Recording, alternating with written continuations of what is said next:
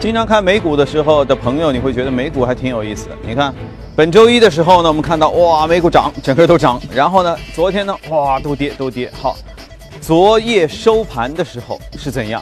你会看到，啊，又都涨上来了。哇，你看他们真是太变化无常了哈。道琼斯指数一举又涨了百分之零点七二，纳斯达克、标普指数都上涨百分之零点一八到百分之零点一六。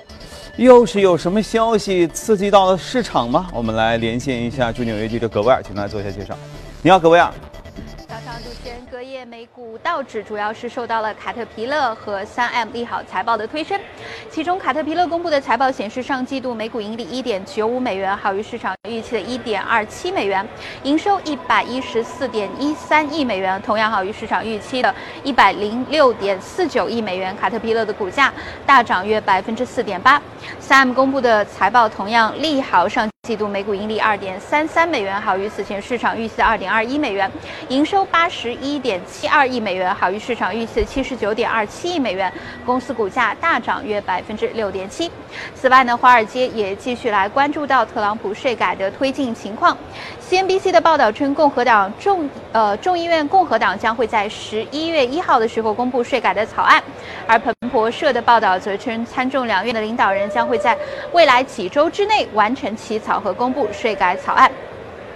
另一方面呢，媒体则报道称，白宫方面目前传出的关于税改的声音却呈现一定程度上的相互矛盾。一方面，呃，比如说财政部长曾经举例称呢，税改将会令到印第安纳州的，呃，一些普通居民每年增加一千美元的收入，而几乎在同一时间，白宫预算主任却在另一个电。电视台的节目当中表示说，由于目前税改缺乏具体的细节内容，很难说可以为每个家庭带来多大的收益。再比如呢，美国总统特朗普在九月份关于税改的讲话当中曾经承诺，中产阶级将是会得获得最大的收益。但是现在呢，财政部长和副总统都曾经表示说呢，大范围的这个减税将会令所有的阶层受益，其中当然也包括了富人阶层。为此呢，可以说感到。最大挑战的就是国会负责起草税改草案的议员，也已经有议员表示说呢，对于特朗普的税改意图感到一些的困惑，也不知道总统的红线究竟在哪里。主持人。啊，关于税改的事儿呢，今天我们和嘉宾这个聊天的时候也会谈到。好，接着来看一下欧洲市场的情况。欧洲三大股指也是有小幅度的上升，呃，其中法国 CAC 指数最为强劲，但也只是涨了百分之零点一五。德国涨了百分之零点零八，英国富时指数上涨百分之零点零三，啊，幅度非常微小。接着我们来连线一下驻欧洲记者薛娇，请他来做一下介绍。你好，薛娇。好的，主持人，西班牙加泰罗尼亚事件的继续限制了欧股的涨幅。此外，昨天有交易员表示，本周市场的交易量明显的下降。在周四欧洲央行议息会议前，投资者不敢轻举妄动。截至收盘，欧洲斯托克六百指数下跌百分之零点三，报三八九点五七。而好于预期的制造业数据则推动了德国以及法国的股指昨日盘中一度上涨约百分之零点四。个股方面，苹果的供应商奥地利芯片制造商 AMS 昨天股价盘中大涨超过。了百分之二十，该公司最新公布的三季度收入较去年同期增长了百分之七十九，同时预计四季度的收入将会更加强劲。上周 AMS 的股价曾受到 iPhone 十推迟发发货的消息影响，一度下跌约百分之十五。昨天公布的欧元区十月份的制造业 PMI 数据意外的超预期大涨，创六年半的新高。其中德法两国的表现最为突出。十月份数据中，新增就业成为主要的亮点。欧元区企业以十年来最快的速度招聘新的员工，来自市场的需求明显的增加。数据公布后，欧元对美元出现了短线的小幅上涨。此外，英国首相发言人表示，对于何时能够达成退欧实施阶段的框架，没有固定的时间表。政府的任务首先是为企业提供确定性。这讲话导致英镑对美元昨日持续的下跌，跌幅在百分之零点五五左右。主持人。好，谢谢薛教。其实欧洲市场啊，还是跟昨天我们说的一样啊。虽然薛教说了很多很多这些那些消息，但其实市场总体表现的非常平淡。为什么呢？因为周四欧洲央行要开一个会议，对于 QE 这个事儿的态度，其实市场还是要等他们那个说法更为明确了之后，可能才会有进一步的反应哈。今天我们继续来说一说大家很感兴趣，同时我们嘉宾也很感兴趣的美股。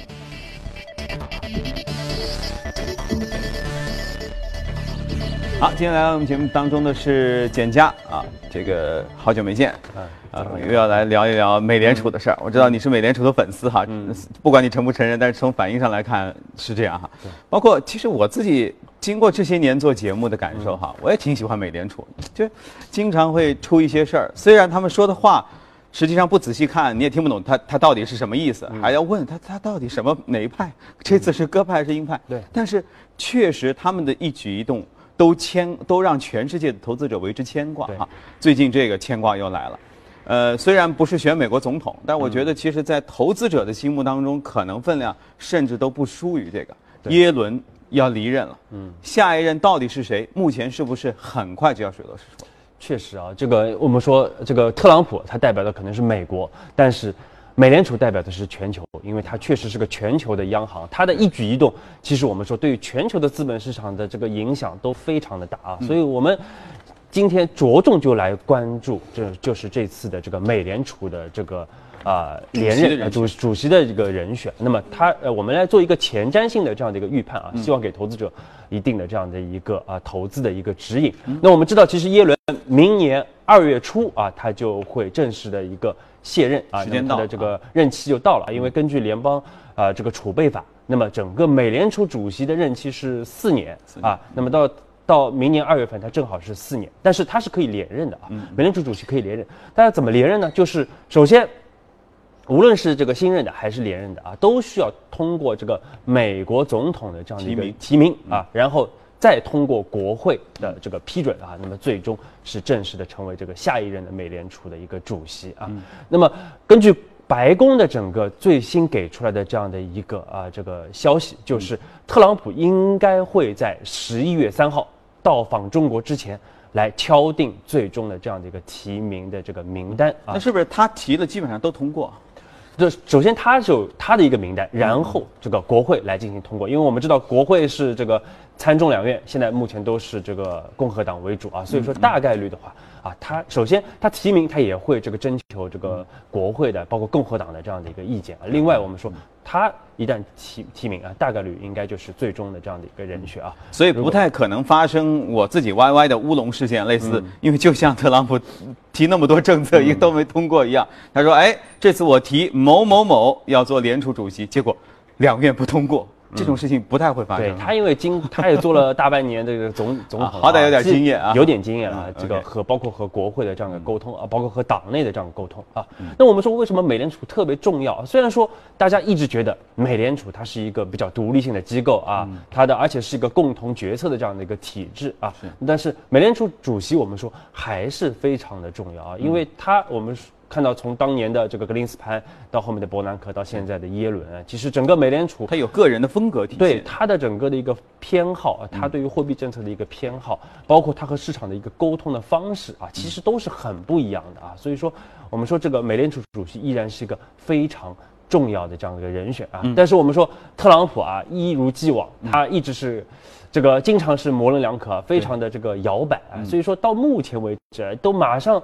就应该。他原来是说十月份肯定是提名的，但是到目前为止，我们看一点消息都没有啊。对，甚至大家都不确定，都不确定这个人选到底是。而且他把各个候选人都见了一遍，对，都见了一遍，那是什么意思？就是，呃，你你觉得哈，在特朗普的心中，是他真的没有想明白呢，还是说他只是不想告诉你，所以他就是习惯性的玩了一个这个障眼法？嗯，对我我其实包括上周啊，上周节目中我们就提到，其实他上周四。才去会面耶伦啊，所以说这个目前我觉得他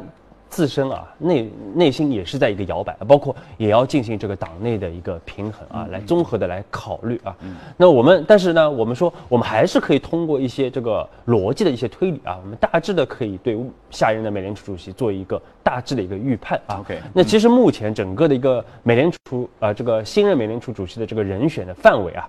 已经缩减缩减到五人了啊，就五个人，还有五个那么多，五个人对，而且这五个人都有可能啊。首先就是我们说耶伦啊，那么大家都比较熟悉。但目啊。前耶伦应该不属于第一阵营。啊，对，我们后面会说啊，这个包括像这个白宫的这个首席的经济顾问这个 Gary Cohn 啊，这个与前高盛的这个总裁啊，是，那么也包括这个泰勒啊，大家都非常熟悉的这个泰勒法则的这这个发明者啊，另外包括像这个前任的美联储的理事这个纳什和现任目前还在美联储的这个鲍威尔啊嗯，这五个人。那么这五个人，我们逐逐一来分析啊。其实耶伦我们都很熟悉啊。其实原来大家对于耶伦这个预期，包括刚才杨光也说了啊，预期很低啊，一直大家觉得好像可能不会连任了。对啊，为什么他和总统聊不到一块儿？对，为什么不会连任呢？就是因为从历史的经验来看，过往几任美联储主席的这个任命来看，如果是连任的话，那么在八月份就可以宣布了，因为他现在已经在做美联储主席，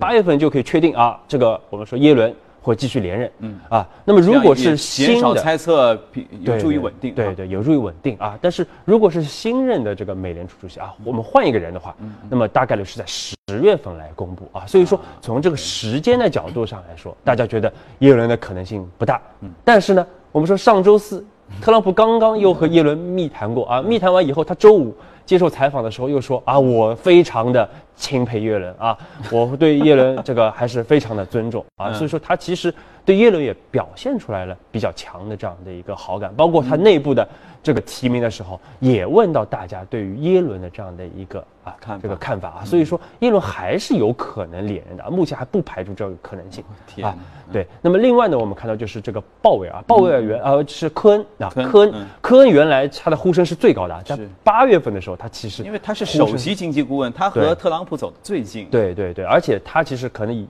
大家觉得可能一以贯之特朗普的整个的一个经济的一个政策啊，对所以说原来呼声最高啊，但是随着这个时间的推移，大家觉得啊，科恩首先他没有经济学家的背景啊，没有学术的背景，那么另外呢。他也没有这个在美联储这个从业的这个背景啊，所以这两方面其实都是他的一个欠缺。那么另外，科恩我们知道中间发生了这个白人至上的一个风波啊，而科恩在这个事件当中与特朗普有非常明显的这样的一个矛盾啊存出现啊，所以说。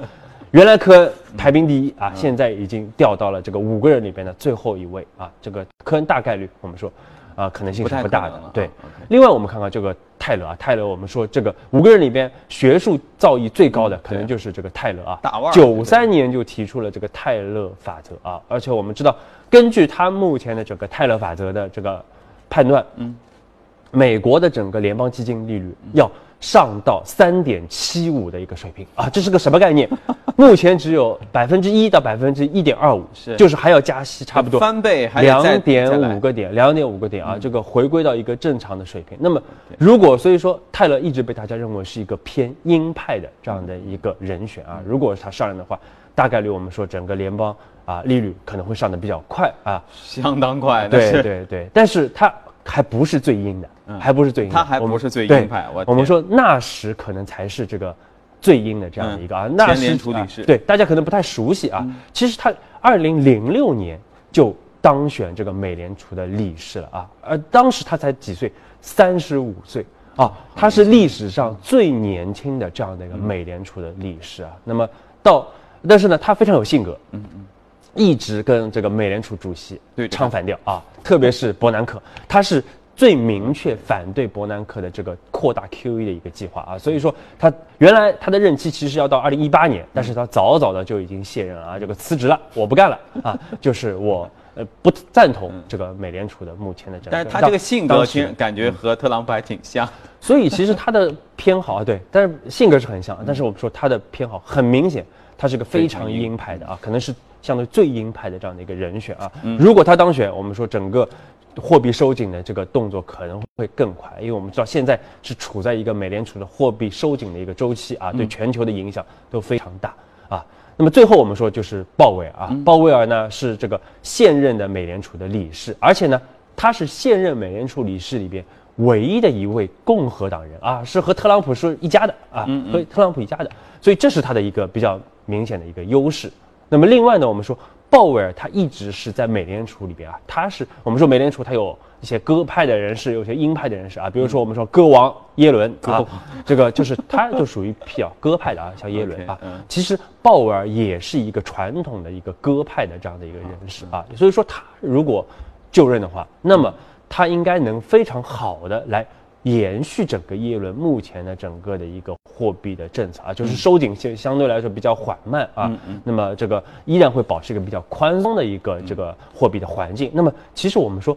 这个呢，我自己个人觉得呢，也是比较符合特朗普的一个判断啊。虽然说他也是觉得耶伦没有做的没有错，毕竟但是毕竟耶伦是上任的这个人选，而且他之前他是一个民主党的一个人士啊，那么。鲍威尔呢？如果他当选，首先他是共和党人啊，另外他的政策其实也比较符合我的觉得偏弱的这样的一个美元的这样的一个走势啊，所以说目前从整体上来看啊，包括从市场的一个预期来看，鲍威尔其实目前的整个的一个当选的概率反倒是最大的啊，所以我们说鲍威尔啊、沃什，包括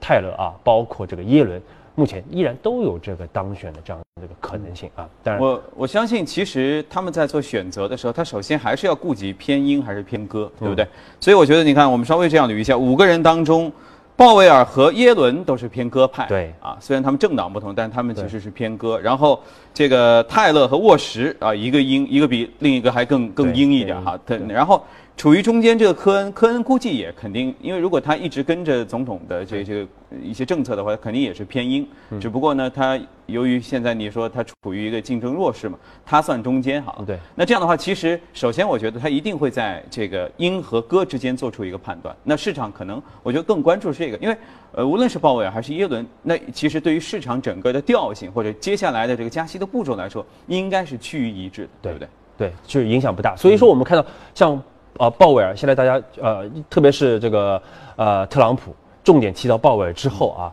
这个他预期一下子起来之后，其实我们看到整个的一个美国的一个国债收益率啊，出现了一个大幅的下行啊，包括我们最近看到整个美美股啊，包括啊美元指数都是走的相对来说比较强啊。所以目前我们能期待的也就是十一月，你说的是几号？三号之前？对，十目前判断是十一月三号之前啊，它应该会提出。所以说未来十天，嗯。全球市场关注的一个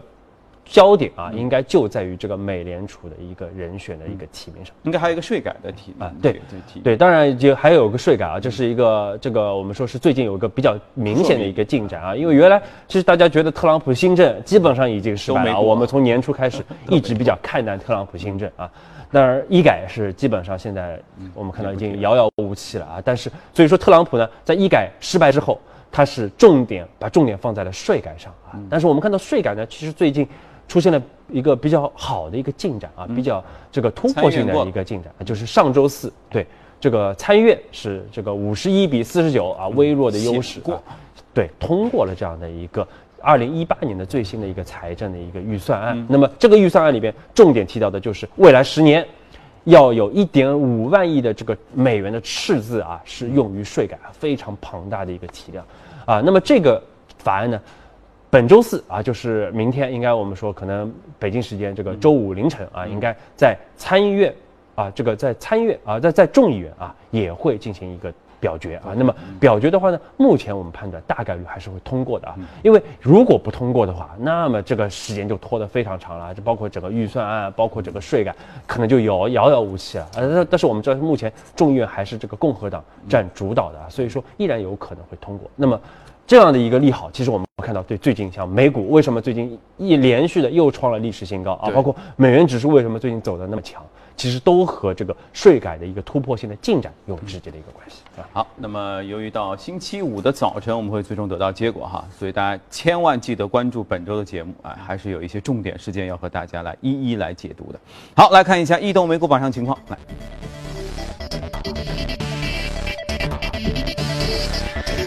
异动美股榜，我们在这个行业涨幅方面能看到建筑材料、金融、基础材料这些都涨幅靠前。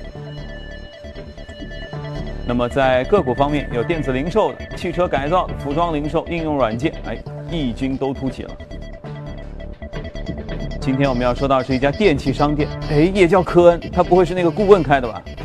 科恩啊，科恩斯，它科恩斯这家公司啊，科恩公司啊，那么它其实这个时间也非常悠久啊，一八九零年就成立的一家公司，这么早，对，而且做的而且做的业务也非常传统啊，就是销售一些耐用消费品，包括家居啊，这个啊，包括这个电器商品啊，家电啊，洗衣机啊，冰箱，就是百货商店，啊，对，这个大老牌的，而且现在是个大卖场啊，也卖一些这个呃消费品啊，消费电子的这样的一些产品，也卖苹果手机就是。对对，肯定也卖嘛啊。那么另外包括它其实除了这个销售以外，它也会提供这个消费者一些这个消费金融的服务啊，分期付款啊啊啊，包括中短期的这样的一些融资的一个业务啊，包括销售一些保险。其实我们虽然大家可能觉得不太起眼，但是其实我们知道这一块的利润啊，包括在中国。其实这种消费金融目前这个蓬勃发展啊，大家知道，在美股现在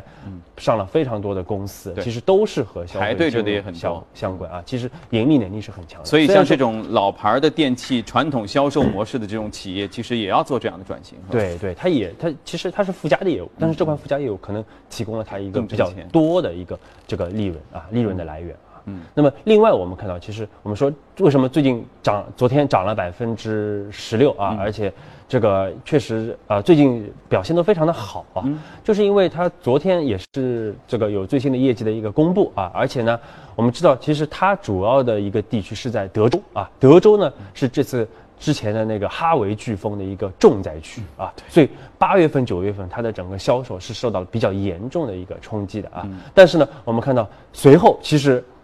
啊、这个冲击完以后啊，很多这个家庭在恢复啊有一些破损啊，那就需要购买一些这个耐用消费品啊，包括其他的一些要配置一些其他的一些商品。所以我们看到十月份整个的一个同店的一个销售啊，同比去年增长了百分之十五啊，所以说这个反倒是刺激了它的整个的一个销售，而且我们看到在这个。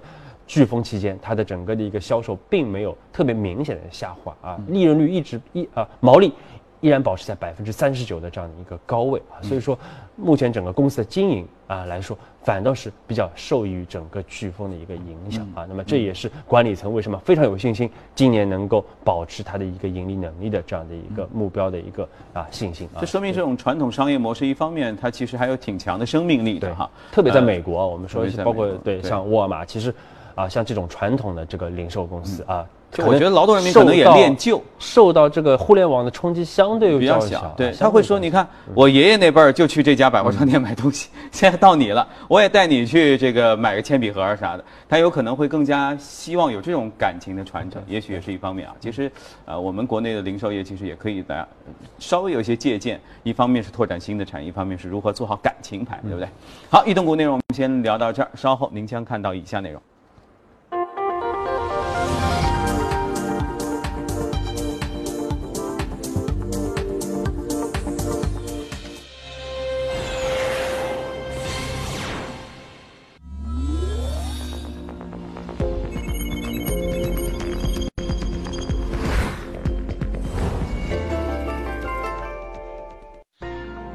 纯享人生由你我带冠名播出。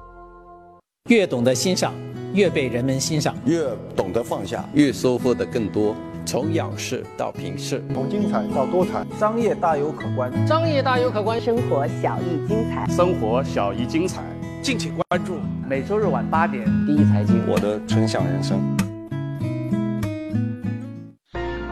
纯享人生由你我带冠名播出。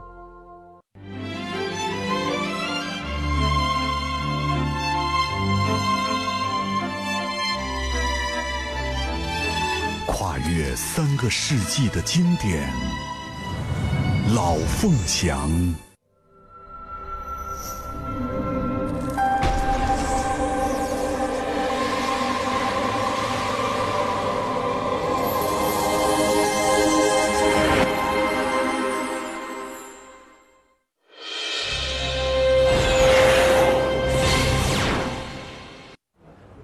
下呢，我们来看一下公司方面的消息。工程机械巨头卡特彼勒的股价在美股市场周二的交易当中大幅上涨，主要原因是这家建筑设备公司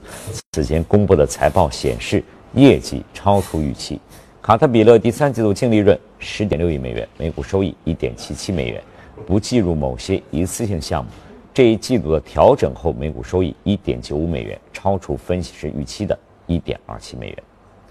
AMD 周二发布的公司2017财年第三季度财报显示，AMD 第三财季调整之后每股收益0.1美元，第三财季营收16.4亿美元，都高于市场预期。但另一边，公司预计第四财季营收环比下降12%到15%。受此影响，公司股价在昨天盘后一度下跌超过12%。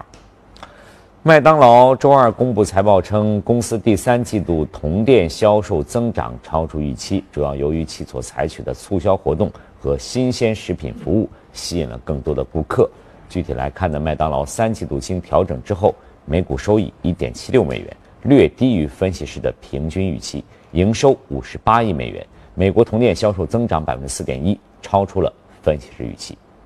新浪微博在美股市场周二收盘之后公布的未经审计的财务业绩显示，新浪微博第三季度总营收三点二亿美元，净利润一点零一一亿美元，不按照美国通用会计准则，归属于新浪微博净利润为一点一五二亿美元。那今年以来呢，亚马逊的股价几乎翻了一番，但即便其股价已经大幅上涨，华尔街的分析师仍建议投资者在本周的财报发布之前买入亚马逊。德意志银行周二重申了对亚马逊股票的买入评级，并预测电子商务业务将会取得稳健的业绩。摩根大通分析师也重申了他对亚马逊股票的增持评级，预测全时超市的业务将会强劲的增长。万众期待的 iPhone X 不久之后呢将来到市场，但是呢，券商最新的调查却发现，尽管这种新产品的需求确实不小。但是没有想象的那么夸张，大约四分之一受调查果粉表示会去购买一部。德国自由民主党主席林纳德二十三号提议提高对苹果等跨国科技巨头的税率，以能在对德国企业和公民减税的同时增加政府的财政支出。林纳德的建议得到了德国绿党领导人厄兹戴米尔的欢迎和支持。目前呢，德国总理默克尔所在的联盟党。正在和自民党和绿党进行阻隔谈判。自民党一直主张对本国企业和公民减税，并承诺增加财政支出，加大政府投资。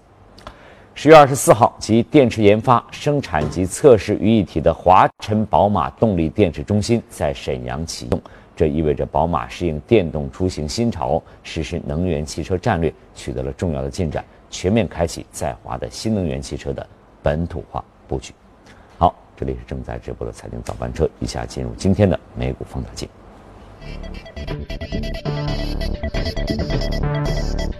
好，美股放大，今天我们要说到这家公司，其实大家应该都是非常熟悉的，就是苹果公司啊，又来了。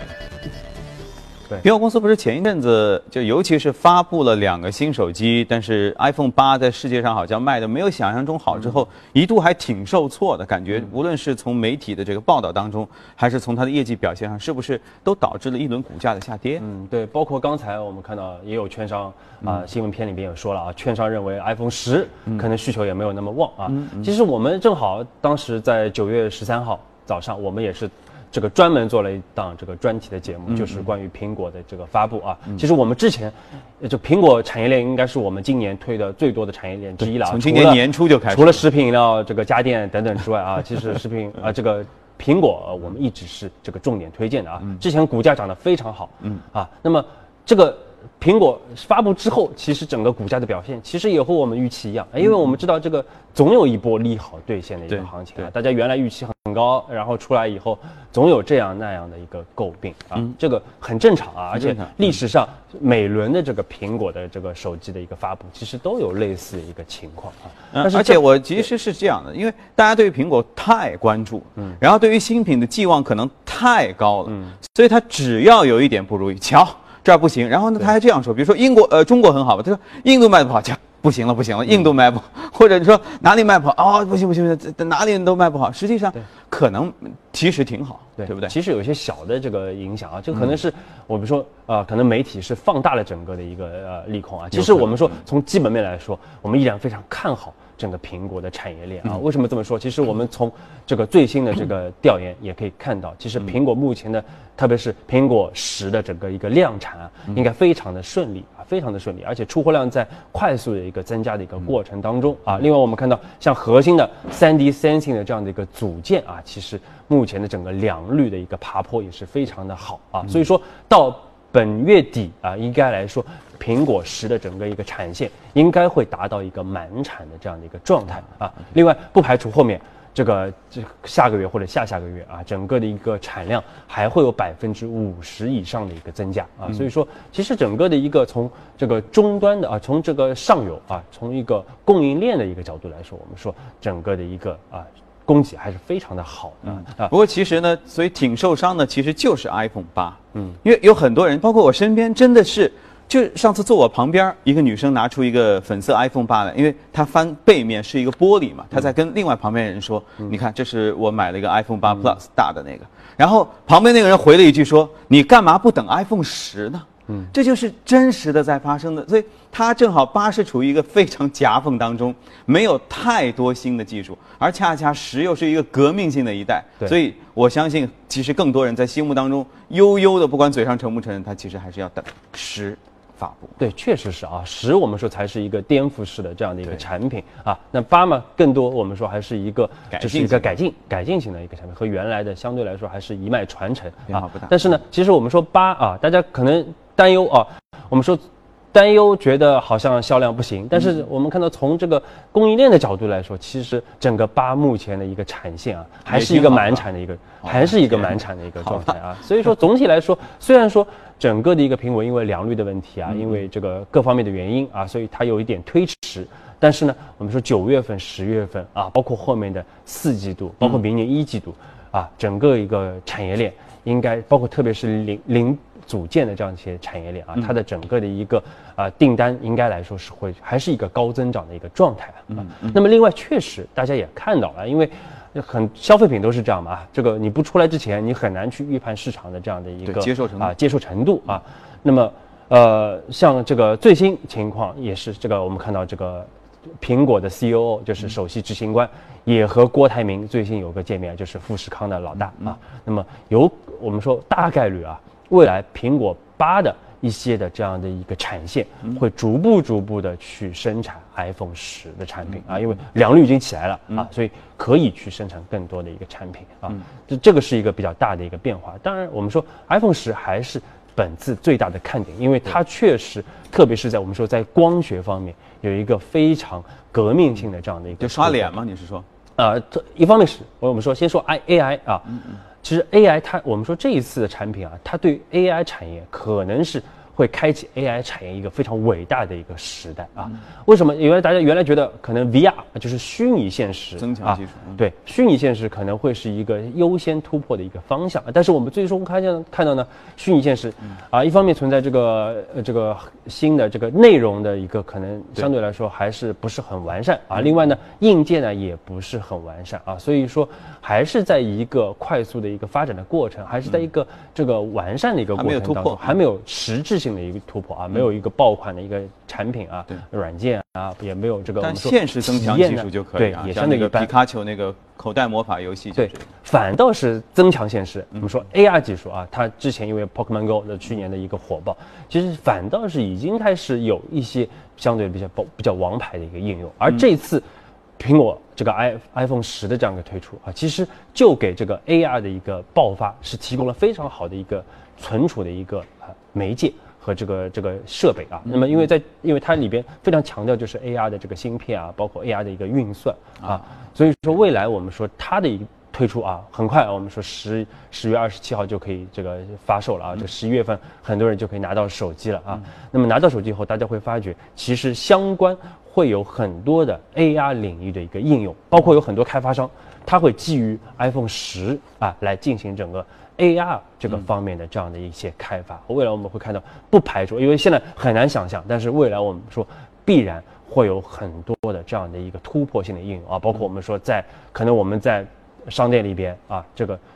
呃消费的时候，可能就会有一个虚拟、有个增强现实的这样的一个体验啊，会改变很多的业态啊，包括这个像支付啊，包括像游戏啊、教育啊等等各个方面啊，我们说都可能会有颠覆性的一个突破。所以这个我们说 A 啊一定要重点关注。对，以后去商场买东西啊，说不定啊，大伙儿啊真的。商场里都没有东西了，比如说这儿桌子上其实就一个桌子，但是你拿手机用 AI 技术之后一扫，有可能电脑是电脑，手机是手机，这个电视是电视，该有的什么都有，说不定你在这里面点一点就可以买东西。对啊，包括你，包括你原你装修房子啊，原来大家可能只是一个虚拟的一个这个意示意图啊，可能最终和现实的情况完全不一样啊。但现在啊，包括你也不知道整个一个效果，可能，但是你通过 AI 的技术。你可以很清楚啊，比如说我这个沙发应该放在什么位置，哪个颜色可能更匹配我，看上去的效果怎么样，是可以能直观的感受到。对，包括其实很多女生买衣服，我们说这个通过 AI 的技术，你可以更好的去挑选到合适你自己的衣服啊，这个，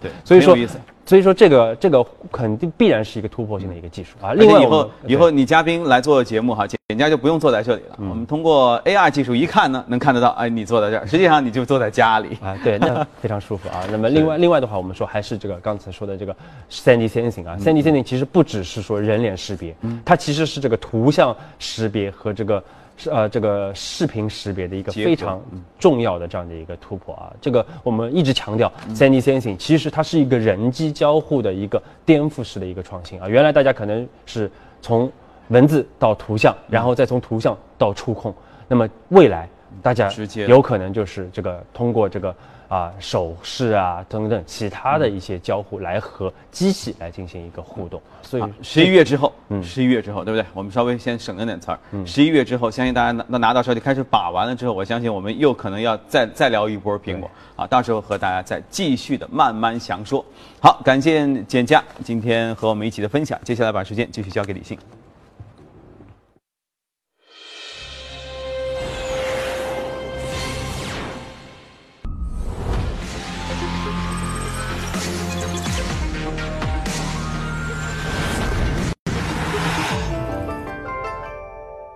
在这里纵览全球视野，在这里汇聚全球观点，在这里观察全球业态，在这里洞悉全球发展，关注全球化，敬请关注每周六晚八点富士环球瞭望。